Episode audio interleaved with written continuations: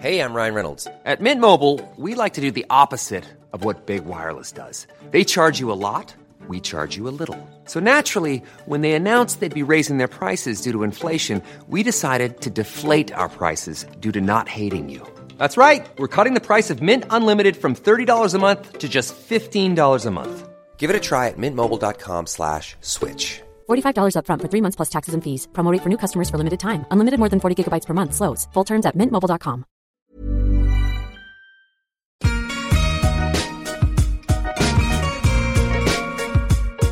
Bonjour, je suis Laura Pouliken et vous souhaite la bienvenue sur L'Aléa, le podcast qui parle du risque.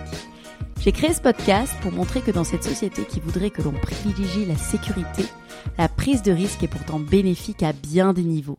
Pour le prouver, j'invite des hommes et des femmes qui ont pris des risques dans des circonstances variées, mais souvent hors du commun.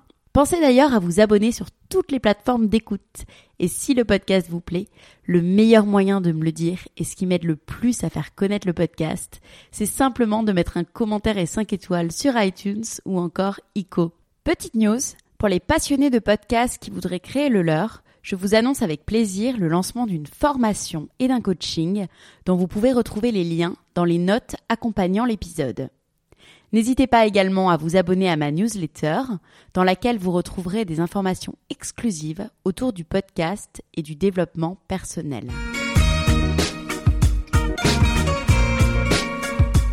Aujourd'hui, je suis avec Philippe Noël.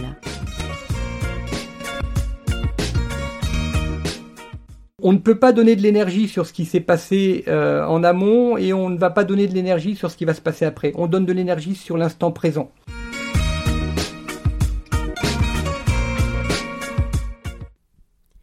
Philippe Noël, vous êtes consultant et conférencier dans le domaine de l'ultra-résilience et du dépassement de soi.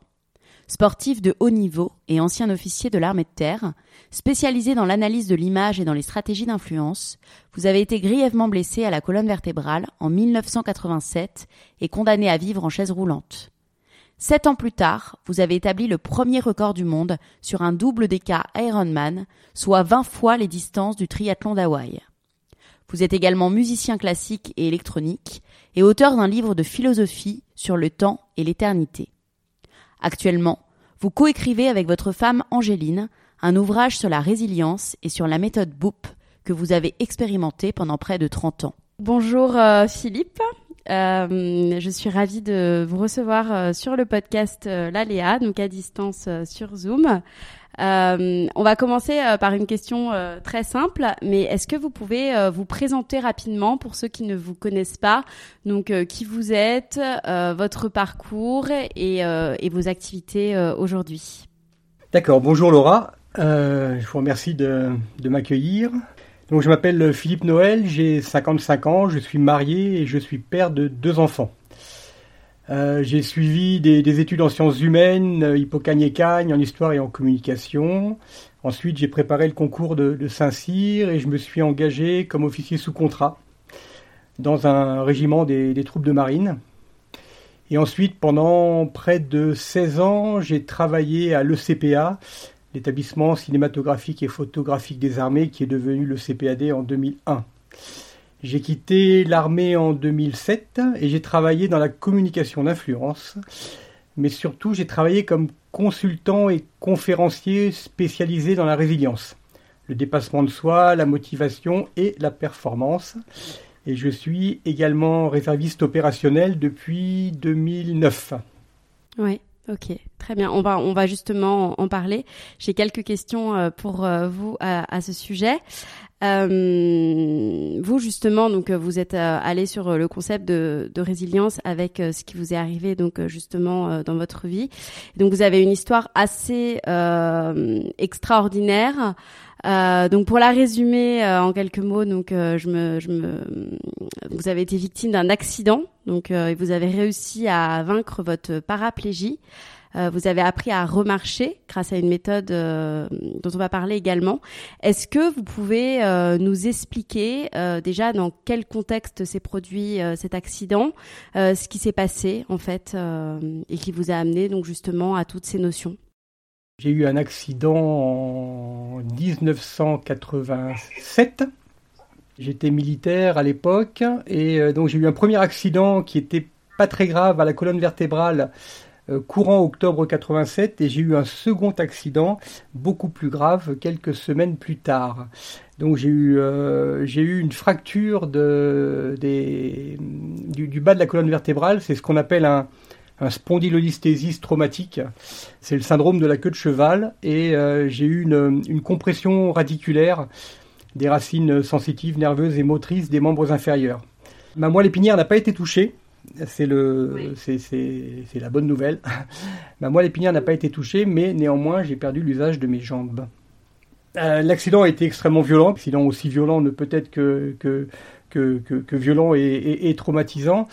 Ce que je me permets de, préciser, c'est que quelques minutes après l'accident, je me suis mis très très rapidement dans une, posture euh, que je qualifierais d'active, de, clairement consciente. Euh, je me suis dit que j'étais dans une situation très difficile et j'ai décidé à ce moment-là de, je me suis promis de ne pas lâcher prise et de prendre possession de la vie qui me restait. À l'instant où justement je sentais que la vie commençait un peu à m'échapper.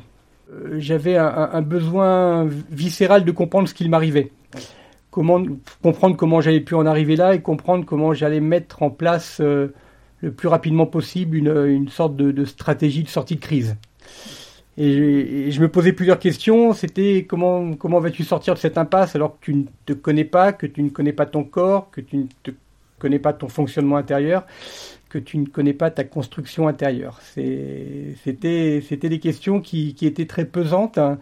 Et, euh, fin de compte, pour, pour reprendre une image, c'était comme euh, c'est comme monter une, grande armoire sans avoir le schéma de montage. Euh, déjà avec le schéma, c'est extrêmement compliqué.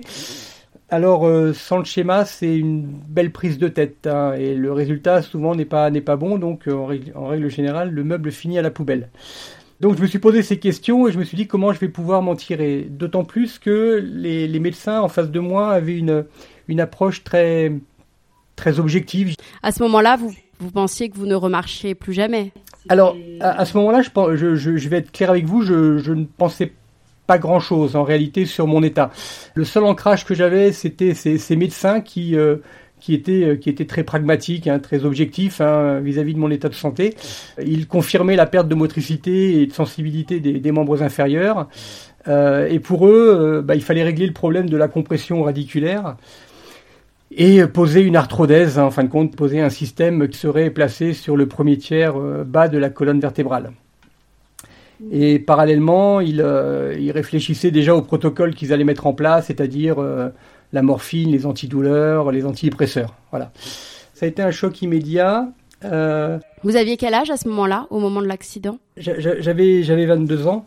Euh, donc ça a, été, ça a, été, extrêmement violent parce que euh, bon, ils n'ont pas pris de gants. Hein, ils n'ont pas pris de gants pour m'expliquer la situation. Comme le monde de la médecine l'est.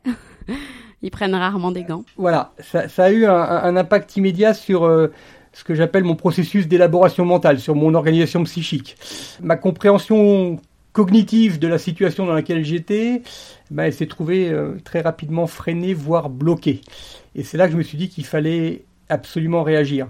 Parce que la, la, solution que me proposaient les médecins, c'était une solution qui était, qui était rapide, hein, puisque c'était euh, de la médication et une opération. Et comme vous le savez, le, cerveau, il, est, il, fait toujours le choix de la simplicité. Et, euh, et ce, que, ce que proposaient les médecins, c'était une, ça correspondait à une solution immédiate, une solution de confort. Et à un moment, j'ai pensé les suivre et euh, j'ai réfléchi. Et je me suis dit que non, donc j'ai signé une attestation de sortie contre avis médical. Les, les chirurgiens continuaient à, s'opposer à ma sortie. Les tractations ont duré, euh, si je me souviens bien, 24 ou 48 heures. Et, euh, et j'ai pu sortir. C'était la, décision qu'il fallait prendre à ce moment-là. Donc euh, j'avais deux options, c'était soit rester euh, soit, rester hospitalisé, soit me débrouiller seul, et j'ai choisi l'option de me débrouiller seul. Mais pour ça, il fallait que je que, je trouve les clés de mon fonctionnement et que et que je m'engage dans une, véritable quête introspective. D'accord. Et donc justement, c'est exactement euh, euh, ma question. Donc vous avez complètement dû réapprendre à remarcher. Euh, comment vous avez trouvé la force et l'énergie en vous? Comment vous avez procédé? Est-ce qu'il y a des, rencontres, des, des, auteurs, des techniques que vous avez utilisées? En plus, à une époque, j'imagine, où il n'y avait pas... Enfin, aujourd'hui, on parle beaucoup de, de visualisation, de toutes ces techniques de méditation. On n'en parlait pas trop à l'époque. Euh, donc oui, j'aimerais savoir comment ça s'est passé pour vous en fait. Comment vous avez fait pour réapprendre à remarcher? Il y a un point que, que je souhaiterais euh, évoquer avant de répondre à votre, à votre question. C'est que euh, vous vous retrouvez dans une situation où tout est, tout, tout est chamboulé, tout est bouleversé. En, réalité, je me retrouvais face à, à ce, qu'on appelle à ce appelle un deuil, un deuil narcissique. Pourquoi? Parce que euh, après mon accident, j'ai été, j'ai, confronté à, la perte de, l'être que j'aimais, euh, d'un être valide que je façonnais depuis, des années. Euh, au niveau sportif et puis au niveau, au niveau personnel aussi, au niveau professionnel. J'avais conscience qu'il fallait que je travaille sur la, restauration de mon image, de mon moi, et je savais que cette restauration devait impérativement passer par le mental, pour me détacher d'un passé que j'avais perdu en quelque sorte, et de me projeter vers un, un avenir que je voulais teinter de bien-être. À la question, euh, est-ce que vous étiez en mesure de pouvoir vous dire à l'époque que vous alliez remarcher euh, la, la, réponse est, non. Euh, moi, je voulais simplement être bien, je voulais être heureux et atteindre un état de bien-être qui me permettrait de vivre en, en harmonie avec moi-même. Euh. Ouais, voilà, peu importe les conditions finalement, enfin, vraiment bien avec vous-même. Peu importe les conditions, c'était voilà, valide ou pas valide, il fallait que je sois, je sois heureux.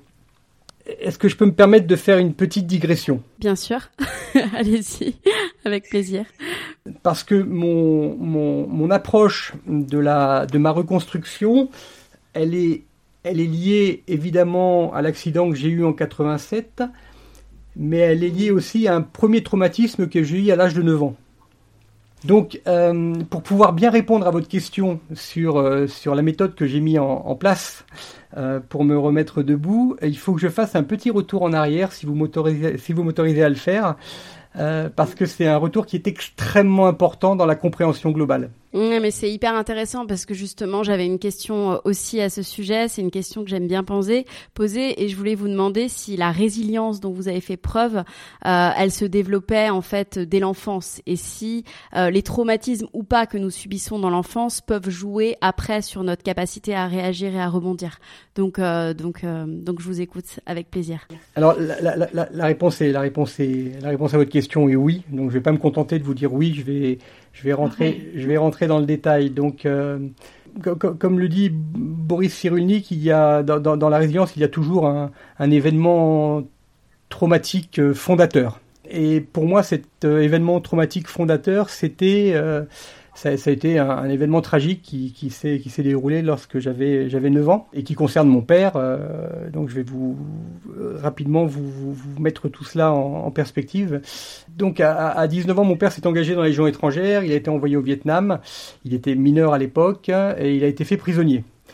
Donc euh, pendant son emprisonnement, il a dû faire face à des, épreuves extrêmement difficiles euh, pour rester en vie, hein, la douleur, le stress, les privations, les châtiments. Euh, et il a fallu qu'il qu'il puise au plus profond de lui les, ressources pour s'en, sortir. Et d'ailleurs, quand, j'étais petit, il nous répétait à ma sœur et à moi qu'il ne fallait jamais subir. Jamais, et en fin de compte, euh, j'ai l'impression que mon premier coach en résilience, c'était mon père. Donc il, a rencontré ma, mère en Algérie, il a quitté l'armée et il a commencé une carrière dans l'industrie pétrolière en Algérie d'abord et puis en France ensuite. Et lorsque j'étais âgé de, de, de, 9 ans, mon père est tombé gravement malade. Il, il souffrait d'une leucémie myéloblastique causée par le, benzène. Mais à l'époque, il était, je dirais qu'il était de coutume de cacher la vérité aux enfants pour les protéger. Si, si je replace ça dans le contexte, dans les années 60-70, la maladie et la mort étaient des, des sujets qui étaient, euh, qui étaient tabous. Donc je, je, savais que mon père était malade, mais je ne comprenais pas vraiment que sa situation médicale était aussi préoccupante. Et comme, euh, comme j'avais autour de moi des adultes très attentionnés, ils voulaient tous me, me préserver de la, de, la, de la, souffrance et de la douleur. Et, euh, et c'est ça qui, m'a marqué, c'est que, bon, j'y réfléchis aussi par la suite, hein, évidemment. Hein. C'est comme si les adultes qui étaient, étaient autour de moi se mettaient à, penser comme des enfants. C'est ce qu'on appelle en psychologie la pensée magique. Euh, en fin de compte, tout ce que l'on ne décrit pas, tout ce que l'on ne nomme pas, n'existe pas. Si on ne parle pas de souffrance, si on ne parle pas de douleur, si on ne parle pas de mort, la souffrance, la douleur et la mort n'existent pas. C'était un cocon dans lequel, euh, dans lequel euh, j'étais, comment dirais-je, j'étais protégé par, des adultes qui étaient extrêmement soucieux de mon bien-être. Chaque semaine, on, allait avec, ma, mère, on allait à l'hôpital Saint-Antoine pour voir mon père. Et, c'est là que j'ai été confronté à des, miracles, ce que j'appelle des miracles. On, on, va, on va y revenir. Donc, parce qu'à chacune de nos visites, le, copain de chambre de mon père avait changé ou son lit était vide et les draps étaient propres. Donc euh, un jour, j'ai posé la question à l'infirmière qui m'a répondu très gentiment que le copain de chambre de mon père, euh, celui qui me faisait rire à chaque fois que je venais, qui était guéri et qui était sorti de l'hôpital. Et elle nous disait, elle nous, elle nous disait, elle me disait que c'était le miracle de la médecine.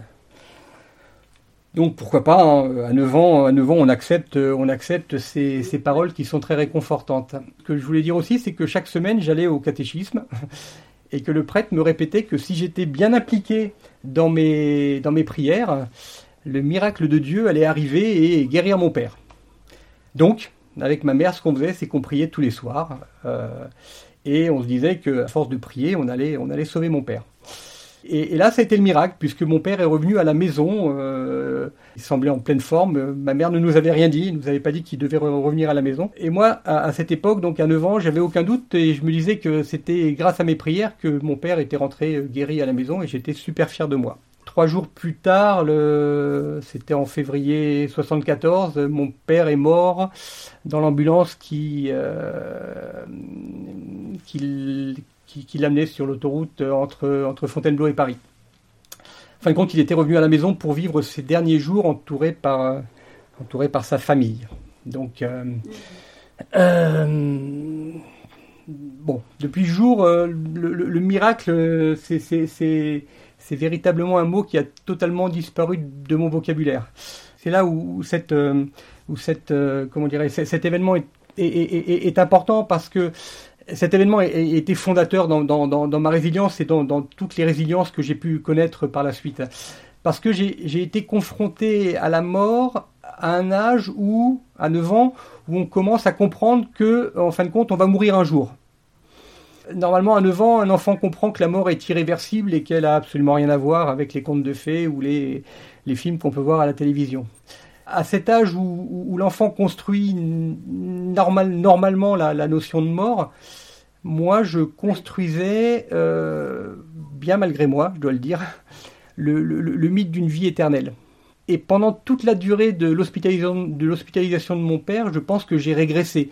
C'est-à-dire que je me suis réfugié dans, ce que les, psychologues, ce que je disais tout à l'heure, les psychologues appellent la pensée magique, la pensée dans, dans laquelle la mort elle est complètement réversible et donc après la mort de mon père, quand mon père est, mort, euh, la, notion de mort, elle m'est revenue en pleine face, hein, comme un boomerang, et elle, est venue me rappeler la réalité de la vie. Et j'ai compris immédiatement que pour vivre, il fallait résister et ne rien lâcher. Donc j'ai construit toute ma vie sur cette obligation de résistance, sur ce, que j'appelle ce devoir de résistance, qui est devenu depuis une nécessité de résistance. Hein. Et euh, depuis 40, 46 ans maintenant, je vis ma résistance avec un, avec un engagement profondément chevillé au corps. Et je cultive, euh, je cultive mon mental euh, depuis 46 ans, à chaque seconde qui passe, à chaque instant. Et d'ailleurs, euh, donc euh, la, résilience, la résistance, vous la définiriez comment euh, Surtout qu'en ce moment, donc vous, c'est malheureusement dans des situations extrêmes, mais aujourd'hui, nous, c'est un terme qui peut être qui est très actuel dans nos sociétés de crise avec ce Covid. Vous, comment vous vous définiriez la, la résilience dans vos mots et, et si vous avez des, des conseils à donner pour être plus résilient? Sans quand on passe pas, quand, quand on a une vie entre guillemets plus normale et quand on passe pas par ces épreuves terribles de vie C'est une, une, question vraiment ambitieuse. euh, alors, bon, actuellement, on parle beaucoup de résilience hein, à cause du, à cause principalement à cause de la pandémie, euh, la, résilience des, hommes, la résilience des entreprises, la résilience de l'État, voilà. Euh, donc c'est un mot qui, qui, qui, qui, sature un peu le qui sature un peu le périmètre en, ce moment.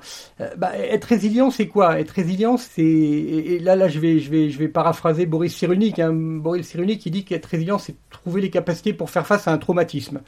Donc j'insiste sur le fait que euh, ce doit être un traumatisme. Effectivement, hein, c'est pas euh, le, vol de sa voiture n'est pas un traumatisme, d'accord?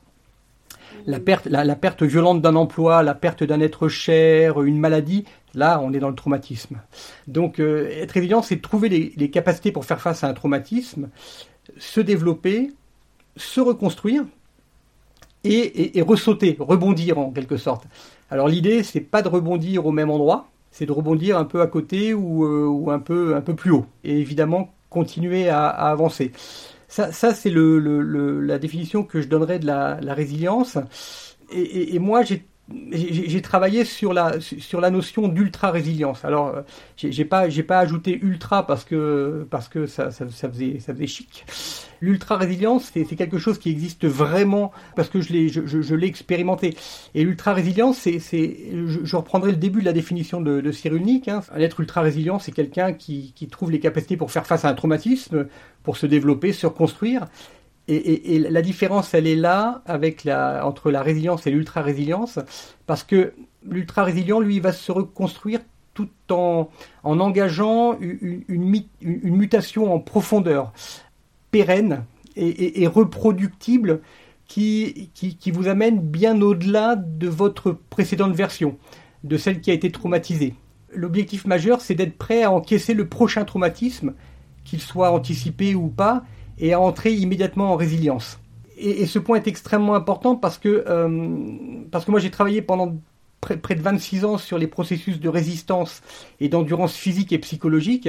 Et, j'ai modélisé et j'ai expérimenté cette méthode. Euh, donc j'ai poussé mes, limites physiques et psychologiques dans leur dernier retranchement, je dirais aussi bien dans mes activités sportives que professionnelles dans le cadre des nombreuses missions que j'ai fait en, en, en, zone de guerre. Aujourd'hui, je me considère comme une sorte de d'architecte système des processus et des stratégies d'ultra-résilience. Pour répondre à votre question, quel conseil j'aurais à donner? En fin de compte, euh, je vais répondre un peu à côté aussi, parce que parce que à, chaque euh, après ça peut être des méthodes que vous vous justement parce qu'on parlait de, de, justement ce procédé pour apprendre à remarcher. Ça peut être aussi des méthodes que vous vous êtes appliquées à vous-même euh, par quoi vous êtes passé aussi qui peuvent servir euh, finalement d'une manière universelle ce serait intéressant ouais qu'on en parle de tout, de tout ce que vous avez utilisé comme ressources pour pour apprendre à remarcher et à vous dépasser. Alors, il n'y a pas vraiment d'universalité, hein. donc c'est toute la complexité de la résilience si, je replace les, choses dans le contexte, euh, on est, fin des années 80 et à la fin des années 80, vous n'avez aucun, livre sur la résilience, évidemment. Vous n'avez aucun livre sur l'accompagnement, sur, euh, le, stress, la douleur, euh, sur le dépassement de soi, sur la motivation, sur voilà. vous n'avez pas grand-chose de disponible, donc il faut un peu vous débrouiller tout seul. Comme j'avais un, passé de sportif et que j'avais beaucoup travaillé sur, euh, sur euh, mes capacités mentales, euh, j'ai pu immédiatement me mettre dans une, une posture de, de, de, active, active pour, pour me reconstruire. Ma première mission était de, de, de, lutter contre le stress parce que je me suis retrouvé après cet accident extrêmement stressé et avec énormément de douleurs à gérer. Il y a eu le stress de l'accident en lui-même, effectivement. Bon, là, là j'ai pas pu faire grand-chose parce que j'ai subi l'accident et j'ai subi la vague de stress qui a suivi l'accident dans les secondes, dans les minutes qui ont suivi. En revanche, euh, là où j'ai là, où j'ai commencé à travailler sur le mental, euh, c'était sur ce que j'appelle moi la phase 2, c'était lorsque, lorsque la, phase traumatique est passée, lorsque la première phase de stress est passée, il y a une seconde, phase, une seconde phase de, stress qui est une phase intermédiaire, je dirais. C'est là où le, stress euh, s'installe dans l'organisme. Je ne rentre pas dans le détail, mais il y a, la, libération, la libération de cortisol avec, euh, avec la libération de glucose qui nous apporte de, l'énergie pour faire, pour faire face à la situation. Mais durant cette phase, en fin de compte, les chercheurs ont, ont constaté qu'il y avait une sorte de modification du réseau neuronal et une adaptation au stress. Donc, euh, dans cette phase 2, cette phase intermédiaire, euh, l'organisme s'adapte au stress et euh, c'est là que le stress peut devenir chronique et c'est là que le stress peut devenir post-traumatique dans la troisième phase, c'est-à-dire la, phase où, si le stress n'a pas été géré dans cette phase intermédiaire, soit avec un accompagnement personnel, soit seul, on risque de, de, ressombrer dans le stress, dans un stress chronique, dans un, stress post-traumatique euh, sur le long terme. Ce que j'ai fait, c'est que j'ai travaillé, euh, parce que le stress me pesait, euh, donc j'ai travaillé sur le, stress immédiatement et j'ai utilisé pour travailler sur ce, stress plusieurs méthodes. J'ai utilisé le, training autogène de Schulz. Je ne sais pas si vous avez entendu parler de, cette, de cette méthode. C'est une méthode d'auto-hypnose. Schulz, disait que c'était de l'autodécontraction et c'était une plongée à l'intérieur de soi-même. Il appelait ça, lui, une méthode de relaxation par autoconcentration, autodécontraction concentrative, si je me souviens bien. Voilà. Euh, et lui avait travaillé dessus à partir des, recherches qu'il avait effectuées sur le sommeil et sur l'hypnose. C'est une méthode qui, vous fait travailler sur la, pesanteur du corps, sur la chaleur, euh, la chaleur du corps, sur le cœur et sur la respiration. On peut pratiquer seul cette auto-hypnose? Alors, euh, je peux bien vous parler du training autogène de Schulz. Euh, l'auto-hypnose, je peux, je peux aussi vous en parler. Euh, oui, on peut, on, peut travailler seul, mais il faut, il faut au début quand même être, être accompagné. C'est-à-dire que la lecture de un ou deux ouvrages sur l'auto-hypnose ou sur le training autogène de Schulz ne vous permettra pas de vous auto-soigner. il faut impérativement un, accompagnant, ou une accompagnante évidemment, sur ces méthodes qui sont extrêmement précise et extrêmement sensible. On ne doit pas faire n'importe quoi. C'est-à-dire que euh, voilà, euh, l'environnement doit être maîtrisé et ce doit être un, thérapeute qui doit vous accompagner. Ce training autogène de Schulz m'a permis de, gérer avec, euh, avec, avec, beaucoup de puissance, dans un premier temps, le stress et dans un deuxième temps, la, la douleur, les douleurs. Pourquoi je vous dis ça? Parce que euh, souvent on parle de, méditation pour lutter contre la douleur, pour lutter contre le, stress. Euh, je ne vais pas dire le contraire, mais euh, dans, le cas d'une grosse douleur, il faut d'abord atténuer la douleur avant de méditer. C'est impératif. On ne peut pas méditer dans de bonnes conditions si on est ravagé par la douleur. Il faut impérativement travailler sur le stress faire baisser le seuil de, le, seuil de douleur pour pouvoir euh, engager euh, une, un, process de, méditation de pleine conscience, par exemple. Ouais, pardon, euh, je, me permets de vous couper parce que justement j'avais envie qu'on en parle. En préparant cette interview, vous me parliez d'un jeu d'échecs sur lequel vous vous concentriez pour diminuer cette douleur. Et J'ai utilisé plusieurs méthodes. je, me suis rendu compte que en me focalisant sur un problème d'échec, je constatais que euh, j'arrivais à faire baisser le niveau de ma douleur. J'avais à l'époque, je l'ai toujours d'ailleurs, un, livre sur des, problèmes d'échec. Et euh, je, plaçais mes pièces sur l'échiquier et je me concentrais sur euh, la, résolution de ce problème et en me concentrant, en me focalisant, et vraiment se focaliser hein, sur cet échiquier, euh, j'ai constaté que mes douleurs avaient tendance à diminuer. C'était, c'était de l'ordre de la sensation, mais la sensation se confirmait à chacune de mes séances. Donc ce que je faisais, euh, les, joueurs d'échecs, vous savez, qui notent leur coup sur un petit carnet ou sur une feuille de papier, de mon, de mon côté, moi je notais pas les mouvements des pièces, mais je, notais ma sensation de douleur sur une échelle de 1 à 10. Et euh, sans médicaments, sans aucun médicament, je percevais des douleurs entre, entre 7 et 8. Et avec les, échecs, je descendais à une perception qui était aux environs de 3 ou 4, ou de 2 ou 3. Euh, ces résultats, je les ai eus après des heures et des heures passées devant un échiquier. La, concentration, ce qu'elle a fait, c'est qu'elle a, elle a fait baisser mon, niveau de perception de la douleur. J'ai pu passer, en fin de compte, au, stade, au, stade suivant. J'ai bien géré mon stress. J'ai réussi à, atténuer le, seuil de douleur. Et j'ai pu commencer à faire de la méditation. Je faisais, je faisais ce qu'on appelle de la méditation par attention focalisée.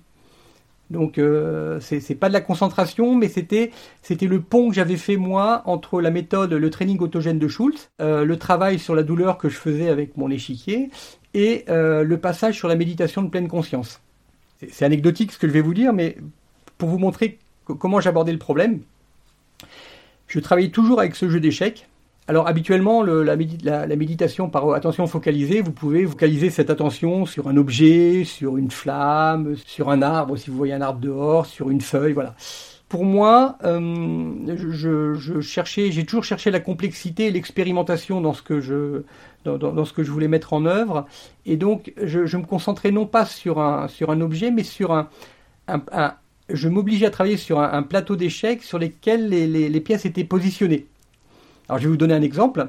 Il y a, eu une, partie d'échecs entre Karpov et Kasparov au championnat du monde en, 85. Et, dans ce championnat du monde, la 16e partie, c'est une partie qui a été extrêmement, extrêmement intéressante. Donc, par exemple, je, plaçais mes pièces euh, telles qu'elles étaient après le 27e coup de la 16e partie. Donc les, pièces étaient disposées sur le sur l'échiquier et toujours dans, dans, dans, cette, euh, dans cet esprit de repousser les limites de ma zone de confort, euh, j'ai toujours préféré focaliser mon attention sur un objet complexe, l'échiquier avec ses pièces, plutôt que sur un objet simple. Parce que ça, m'obligeait à ne plus considérer l'échiquier comme, comme un, positionnement de pièces à un instant T, mais comme un, tout qui, qui n'avait ni mouvement précédent ni mouvement possible. Cet exercice nécessitait la, la, mise en œuvre d'une très forte énergie. Euh, parce que je devais, contrairement à mon habitude, je devais me focaliser sur le tout et ne pas réfléchir sur la suite de la partie. Et grâce à cet exercice, je parvenais à stabiliser et à réguler mon attention, à, apaiser mon esprit et à me libérer de tout ce qui pouvait me distraire ou, tout ce qui pouvait euh, euh, polluer ma, concentration et mes perceptions. Hmm. Et comment vous arriviez à cet état de concentration comme ça extrême? Comment, comment on arrive en fait euh, à se concentrer comme ça? Parce que vous faites le vide. À un moment, vous êtes tellement focalisé, vous êtes tellement, euh, tellement dirigé sur ce, que vous, sur quoi vous travaillez que, euh, que, que, tout le reste disparaît. Je ne veux pas dire que c'est magique, hein, loin de là, mais, euh, mais il faut en faire l'expérience. Moi, j'accompagne euh, des, des, des, des, personnes justement sur, cette, sur ces techniques et elles découvrent, mais avec, avec un bonheur exceptionnel, ce qu'elles sont en mesure de pouvoir faire simplement par la concentration je, veux bien vous croire. Et, euh, j'ai une question du coup qui, me vient, mais c'est euh, plus général. Mais euh, qu'est-ce qu'on sait aujourd'hui en fait de l'effet de, l'esprit sur le corps? Je ne sais pas si vous avez analysé un petit peu ces notions. Tout est lié. J'ai pu me remettre debout parce que je, pense qu'il y a eu des, modifications au niveau des autoroutes neuronales. Le corps a pu se remettre en, mouvement parce que le, cerveau a fait le job de son côté. Et parce que j'ai sollicité le cerveau pour qu'il fasse le job c'est intrinsèquement lié. C'est-à-dire qu'on ne peut plus, auparavant on dissociait le, corps de l'esprit, le cerveau du corps, maintenant c'est, c'est, absolument indissociable. Le meilleur exemple que je peux vous donner, c'est euh, lorsqu'on fait de la visualisation mentale. J'ai expérimenté la visualisation mentale et la visualisation motrice en fin de compte, on associe souvent la visualisation mentale à, l'auto-hypnose. L'auto-hypnose dans la recherche de, la performance ou du, bien-être, par exemple. La visualisation mentale, c'est une, technique qui met en œuvre euh, l'évocation d'images fixes ou animées, ou, même de scènes qui sont propres à l'individu qui les utilise. C'est-à-dire que moi, je puisais dans mon propre corpus d'images issues de mon passé, de mon présent ou de ce que serait mon futur. Donc avec cette technique, on sollicite sa propre imagination, son intuition, en s'imposant des images intérieurement. En fait, je, suis aux commandes et je décide de la nature des images que je souhaite visualiser. Par exemple, je, travaillais sur l'image de ma, de ma charnière lombo-sacrée, sur le bas de mon dos, que j'arrivais à visualiser aussi bien de façon statique que de façon mobile. Et, et je me permets d'insister sur le fait que ces images, dans la visualisation mentale, euh, doivent impérativement être positives et associées à des émotions agréables pour celui qui les produit. L'objectif est vraiment d'impacter positivement son inconscient.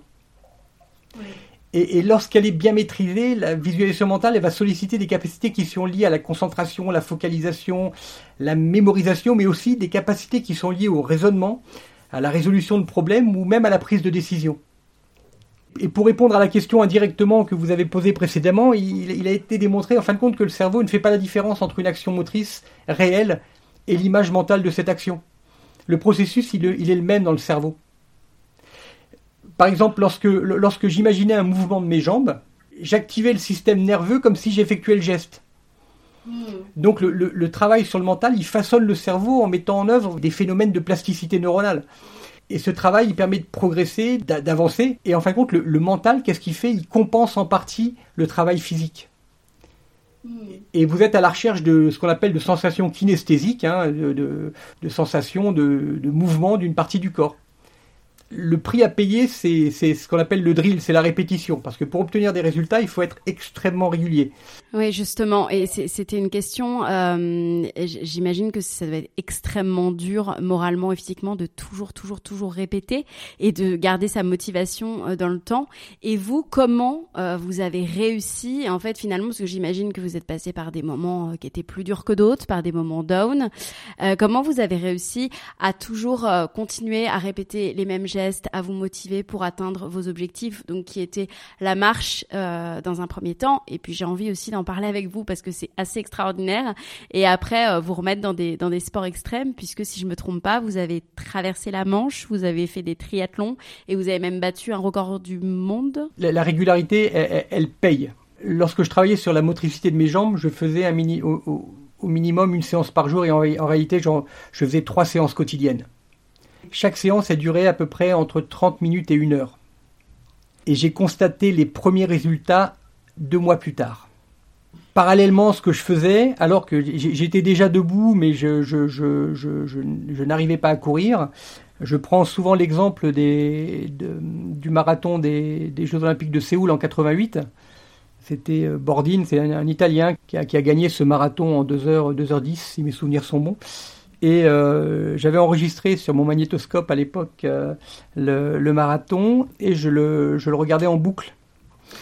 C'est-à-dire que euh, je, je, me mettais mentalement à la place des coureurs du marathon.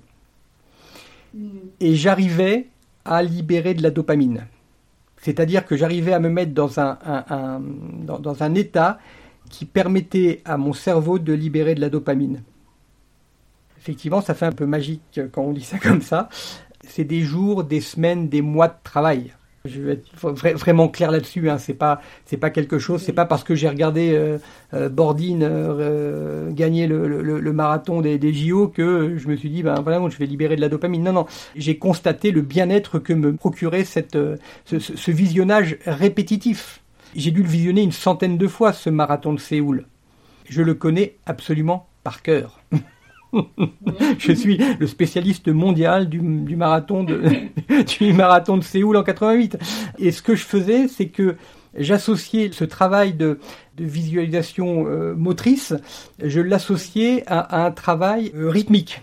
Bah, effectivement, là, on pourrait en plus rentrer dans le détail, mais c'est voilà parce qu'en fin de compte, la, musique a aussi fait partie de ma vie et le rythme, euh, le, rythme, le tempo, par exemple, d'un coureur de marathon, c'est un tempo qui est à peu près à, à 170, 180 pas par minute à peu près. 170, 180, c'est du Paganini.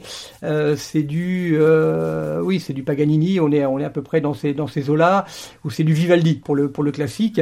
Et comment dirais-je, les, les, musiques plus actuelles, euh, on est plutôt sur de la techno, sur du, du, du hardcore, du hardcore gabber ou du, du Frenchcore. Euh, ou de la machina où on a des, des BPM qui sont entre 150 et 190 pulsations par minute pourquoi je dis ça? Parce que la, musique est rentrée dans ma vie aussi à ce moment-là et, euh, j'ai énormément travaillé sur le rythme.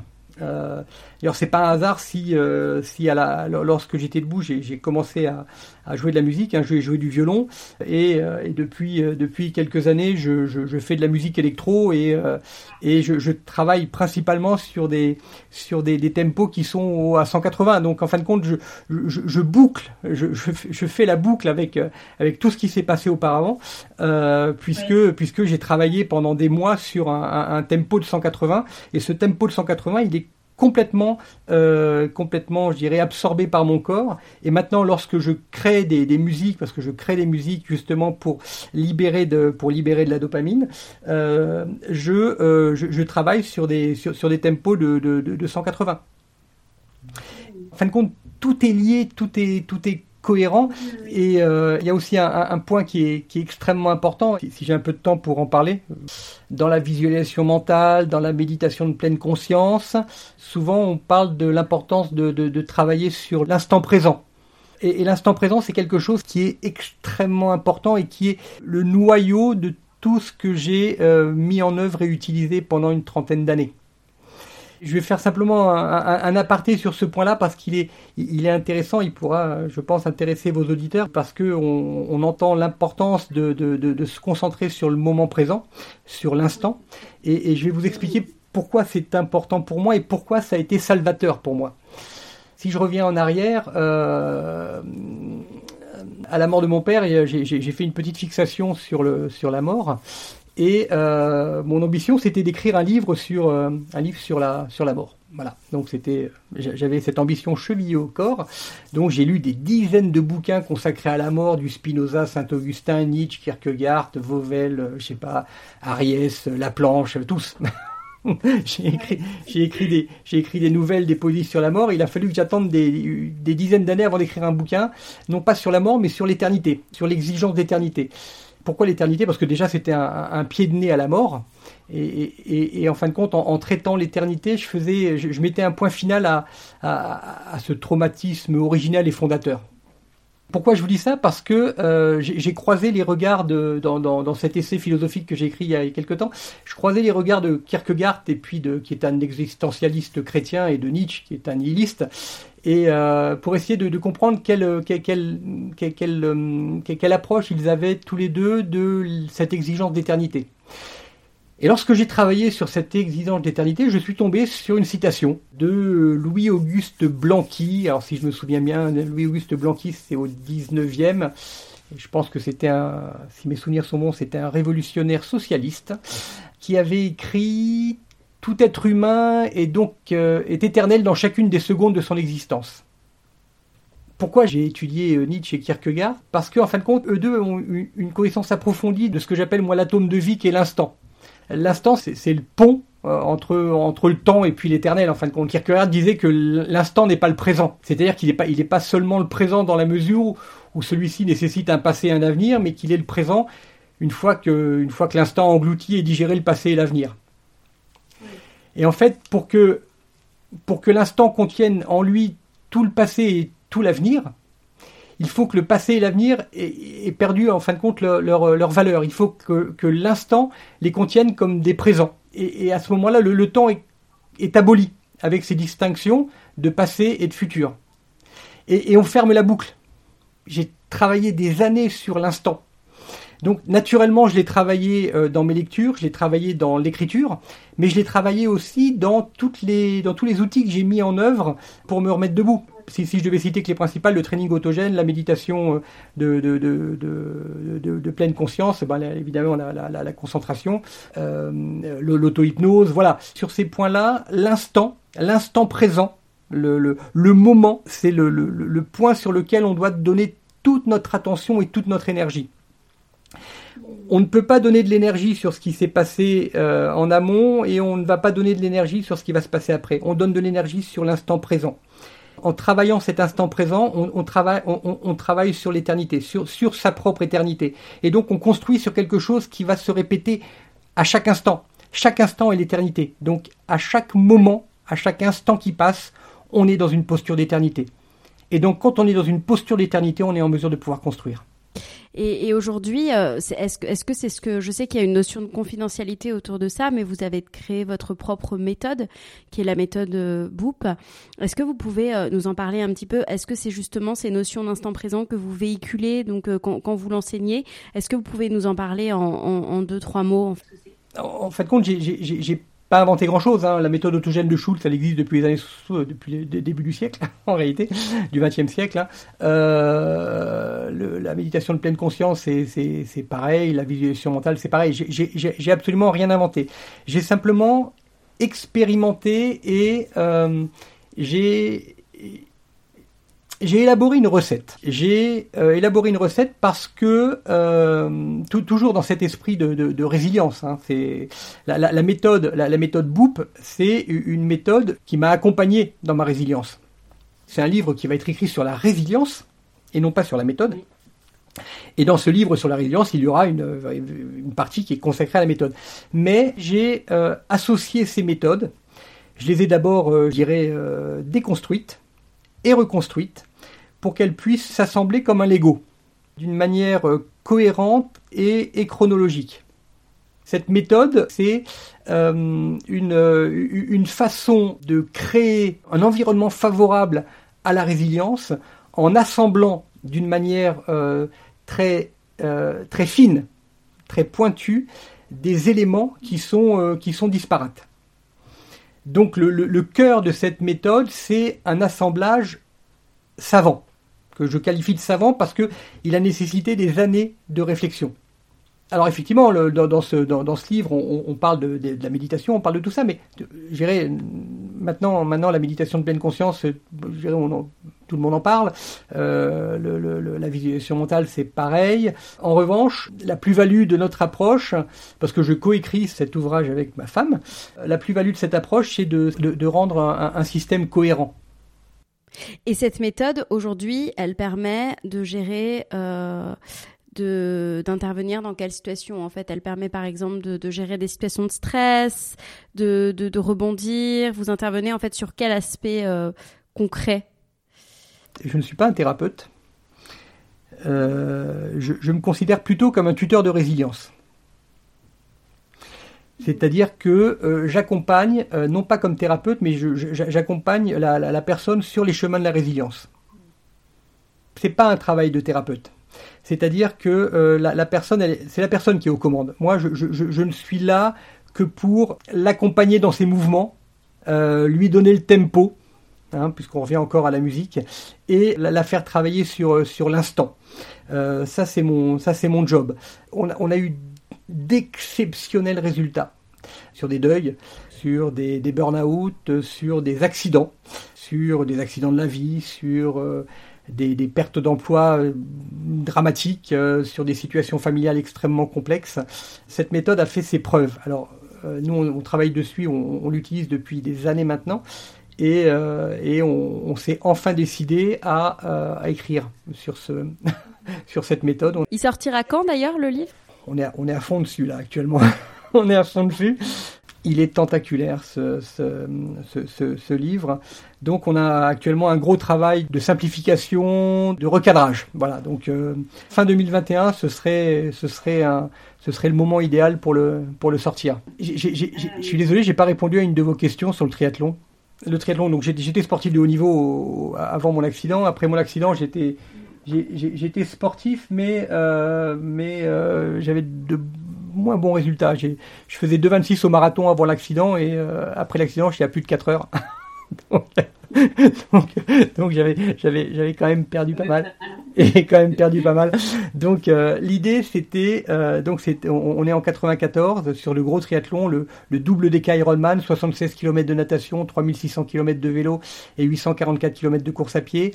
Euh, avec ma femme, on avait on, on avait réfléchi sur une, une plateforme d'expérimentation. On, a, on avait besoin de d'expérimenter cette méthode sur le terrain.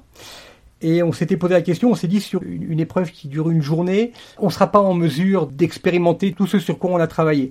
Parce qu'un un Ironman, c'est, euh, je ne sais plus, le, je crois que le record de l'Ironman actuellement, c'est-à-dire 3,8 de natation, 180 vélo et 42 à pied, je crois qu'on est à, on est en 7h, 7h50 à peu près, 7h51 si mes souvenirs sont bons. Euh, donc moi j'aurais j'aurais fait cet Ironman en, en, peut-être 12 heures, donc j'aurais mis beaucoup plus de temps que le vainqueur évidemment. Et en, 12 heures, j'aurais été confronté certainement qu'à de la douleur. Euh, liée à l'épreuve sportive. Et ce que je voulais, c'était être confronté au, panel le plus large euh, d'émotions négatives, euh, la crainte, l'abattement, la déception, l'inquiétude, l'écœurement, l'angoisse, l'abandon. Je, je, voulais être confronté à toutes ces émotions négatives et je voulais aussi être confronté de nouveau au stress, à la douleur, à la fatigue et même à, des phases dépressives. Donc il fallait que l'épreuve soit longue et il fallait que l'épreuve dure longtemps.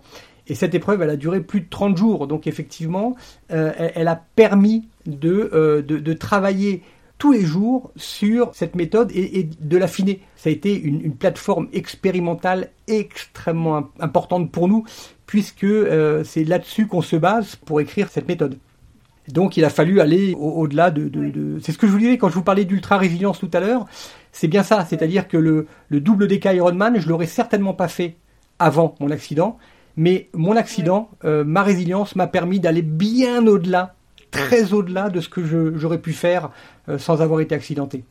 Euh, donc voilà, donc j'ai une dernière question euh, qui est plus générale. Euh, donc vous qui êtes passé par par toutes ces situations extrêmes, qui avez dépassé un handicap qui semble qui est insurmontable pour la plupart, comment vous vous voyez notre société aujourd'hui par rapport à cette crise et et quel regard vous portez sur sur notre résilience individuelle et collective par rapport à cette crise de, de Covid et de confinement auquel on, on est tous confrontés? L'homme est un, être résilient. Donc j'ai confiance dans la résilience collective, individuelle et collective. Je pense que euh, on sort de cette, on lorsqu'on sortira de cette crise, l'humain sera de nouveau euh, placé au centre de l'échiquier. J'ai beaucoup d'espoir sur la résilience euh, individuelle et collective, et je me pose beaucoup plus de questions sur la, résilience de l'État de ceux qui nous gouvernent, euh, en tout cas des, politiques qui vont être mises en œuvre. Euh, ce que je crains, c'est qu'il y ait un, gouffre entre la capacité de résilience de l'individu et du collectif et la résilience économique qui va être euh, très orientée, qui va être, qui, va devenir la priorité. et je me pose la question de savoir si c'est compatible. Je suis plutôt positif dans cette approche de, de l'après-crise parce que j'ai vu, comme, vous, vous avez dû le voir évidemment, énormément d'exploits individuels et collectifs. Il y a une, une vague humaine qui s'est mise en œuvre et on, pourrait citer des, centaines d'exemples de résilience, des centaines.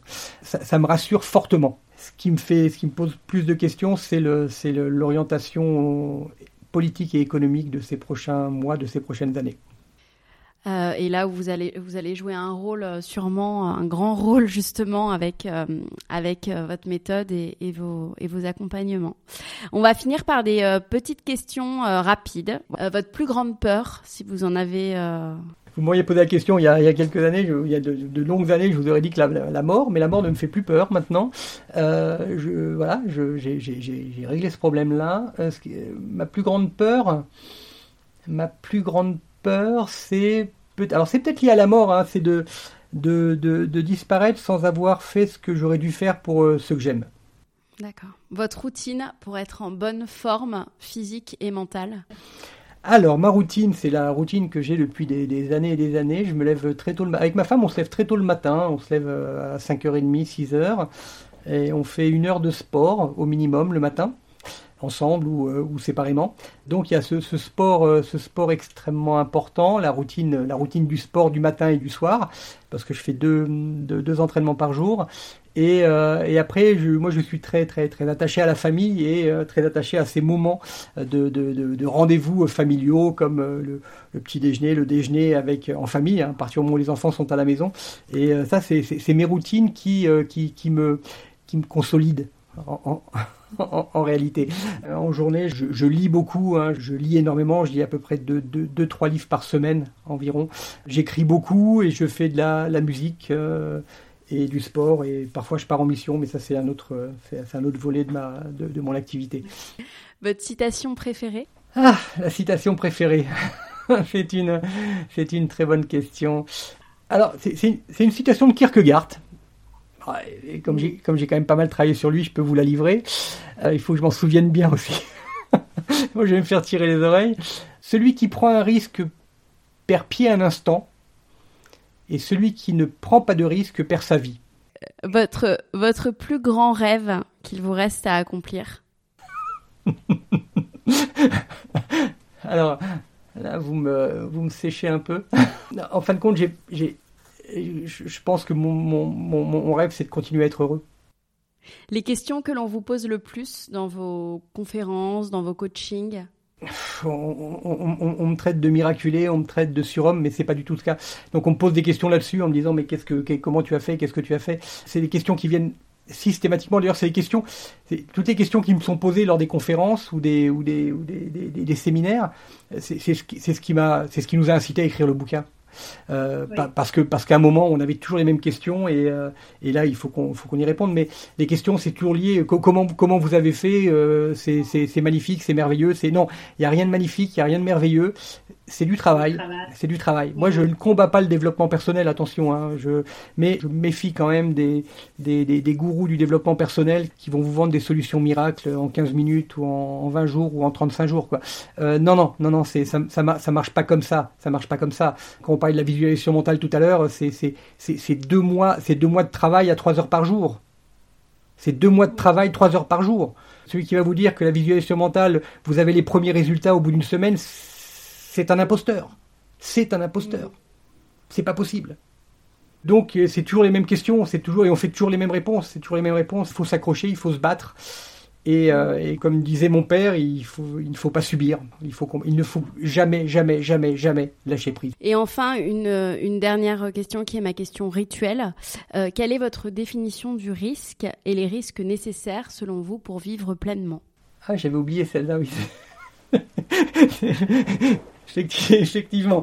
Euh, alors, pour moi, le risque, il a, il, a, il a, il a sous-tendu toutes mes expérimentations personnelles, sportives ou professionnelles. Sans prendre de risque, je pense que j'aurais été contraint à effacer le courage, l'audace de mon mode de fonctionnement. J'ai toujours considéré le, risque comme, euh, comme quelque chose de positif, comme une épreuve de vérité, une épreuve de sens. Et, et je pense que si je n'avais pas pris de risque dans ma vie, je ne serais pas avec vous aujourd'hui et le risque, pour moi, c'est vraiment une occasion inespérée de vivre différemment, de s'engager, de s'engager en conscience, en dehors des sentiers battus. Et, là, et là, je reviens sur la citation de Kierkegaard hein, celui qui, celui qui prend un risque perd pied un instant, et celui qui n'en prend pas, eh ben, il, il perd sa vie.